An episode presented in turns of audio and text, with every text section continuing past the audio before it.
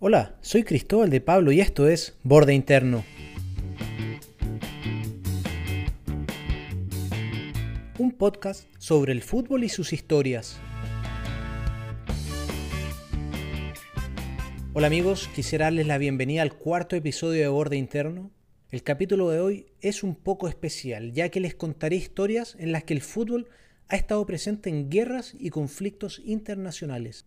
Para muchos de nosotros, el fútbol es sinónimo de juego, alegría, pasión. Sin embargo, también hay ocasiones en que la pelota ha llegado a detonar una guerra, como sucedió a comienzos de los años 90, cuando los ánimos estaban caldeados en los Balcanes y la fragmentación política e identitaria de Yugoslavia era un hecho cada vez más evidente, una patada de un futbolista sería la que detonaría la mecha. La cosa fue así. 13 de mayo de 1990, Estadio Maximir.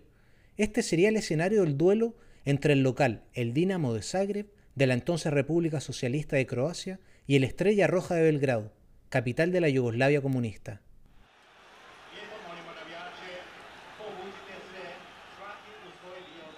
Este era el ambiente que había ese día en el estadio.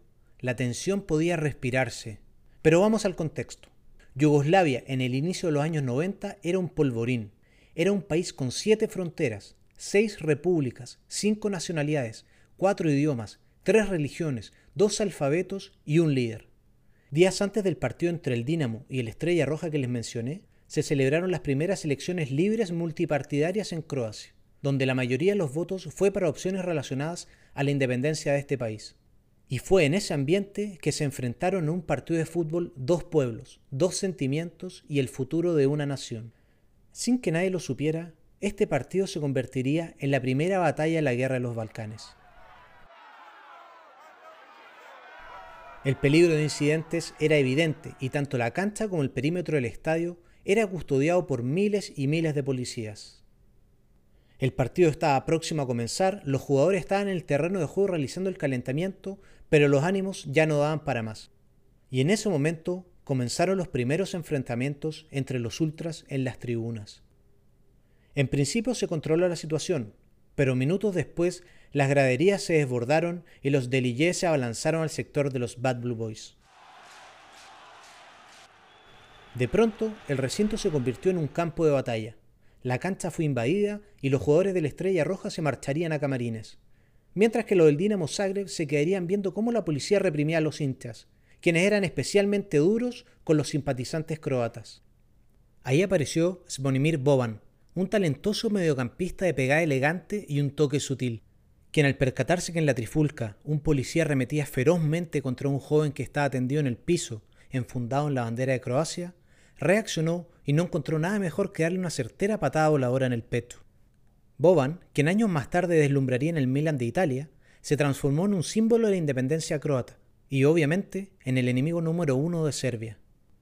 El partido jamás se jugó, terminó con cientos de heridos e intoxicados por bombas lacrimógenas y una guerra que, oficialmente, se decretaría un año después. Este hecho es todavía recordado en Maximir, en una placa de bronce se conmemora la histórica jornada vivida aquella tarde. Hay otros casos en que el fútbol ha tenido un rol pacificador.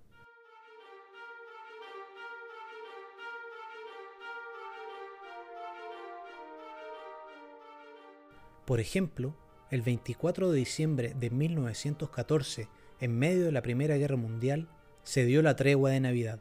Esta es la historia. Alemania había invadido Bélgica con el objetivo de llegar hasta París.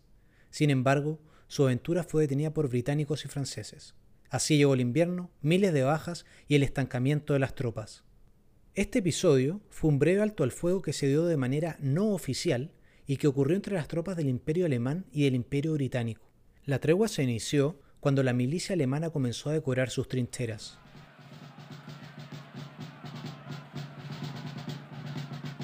En Ypres, Bélgica, era día de Navidad, y tal como afirma el soldado británico Willie Losby en una carta enviada a su madre, él fue el encargado de alzarse y recorrer los 36 metros que separaban una trinchera de otra. Su objetivo era el de acordar una tregua con el enemigo. La tensión se palpaba en el frío ambiente, y desde cada una de las posiciones defensivas, todos los combatientes tenían preparados sus fusiles por si algo salía mal. Pero la respuesta fue positiva. Enseguida los alemanes entonaron el villancico Noche de Paz, encontrando respuesta desde el lado de las tropas británicas, quienes entonaron el mismo cántico en inglés.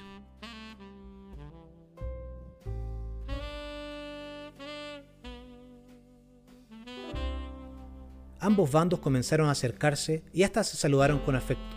Al poco tiempo, según contaron en cartas los soldados de la época, hubo encuentros en el campo de batalla y hasta se generó un intercambio de obsequios, como whisky, cigarrillos y chocolates.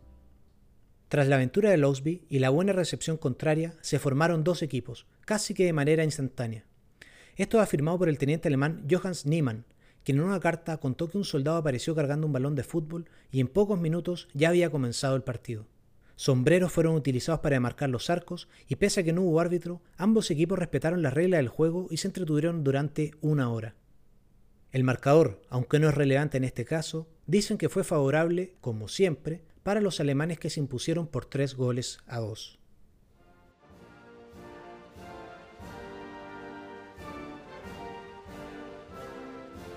Estados Unidos e Irán son dos países que no se caracterizan por ser potencias futbolísticas. Además, son dos países que mantienen relaciones diplomáticas cortadas hace ya largo tiempo. Sin embargo, hay un hecho que logró la unión de estos países y fue, adivinen quién, el fútbol. Les contaré lo que sucedió. Desde finales de los años 70 que las relaciones entre ambos países han sido prácticamente nulas. La crisis se intensificó cuando un grupo revolucionario de estudiantes de la línea del imán ocupó la embajada estadounidense en Teherán secuestrando a 52 diplomáticos durante 444 días. El gobierno de Jimmy Carter respondió en ese entonces con sanciones económicas, algunas de las cuales se mantienen incluso en la actualidad. Ya en 2019, la tensión entre ambos países no se detendría. Una de las principales milicias proiraníes abrió fuego de manera repentina contra las tropas norteamericanas en Irán, por lo que Estados Unidos respondió con bombardeos sobre los territorios de la milicia iraní.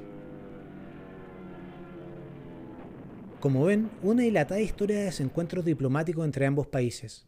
Sin embargo, en 1998, y quizás por cosas del destino, esta realidad llegaría a una cancha de fútbol en el Mundial de Francia.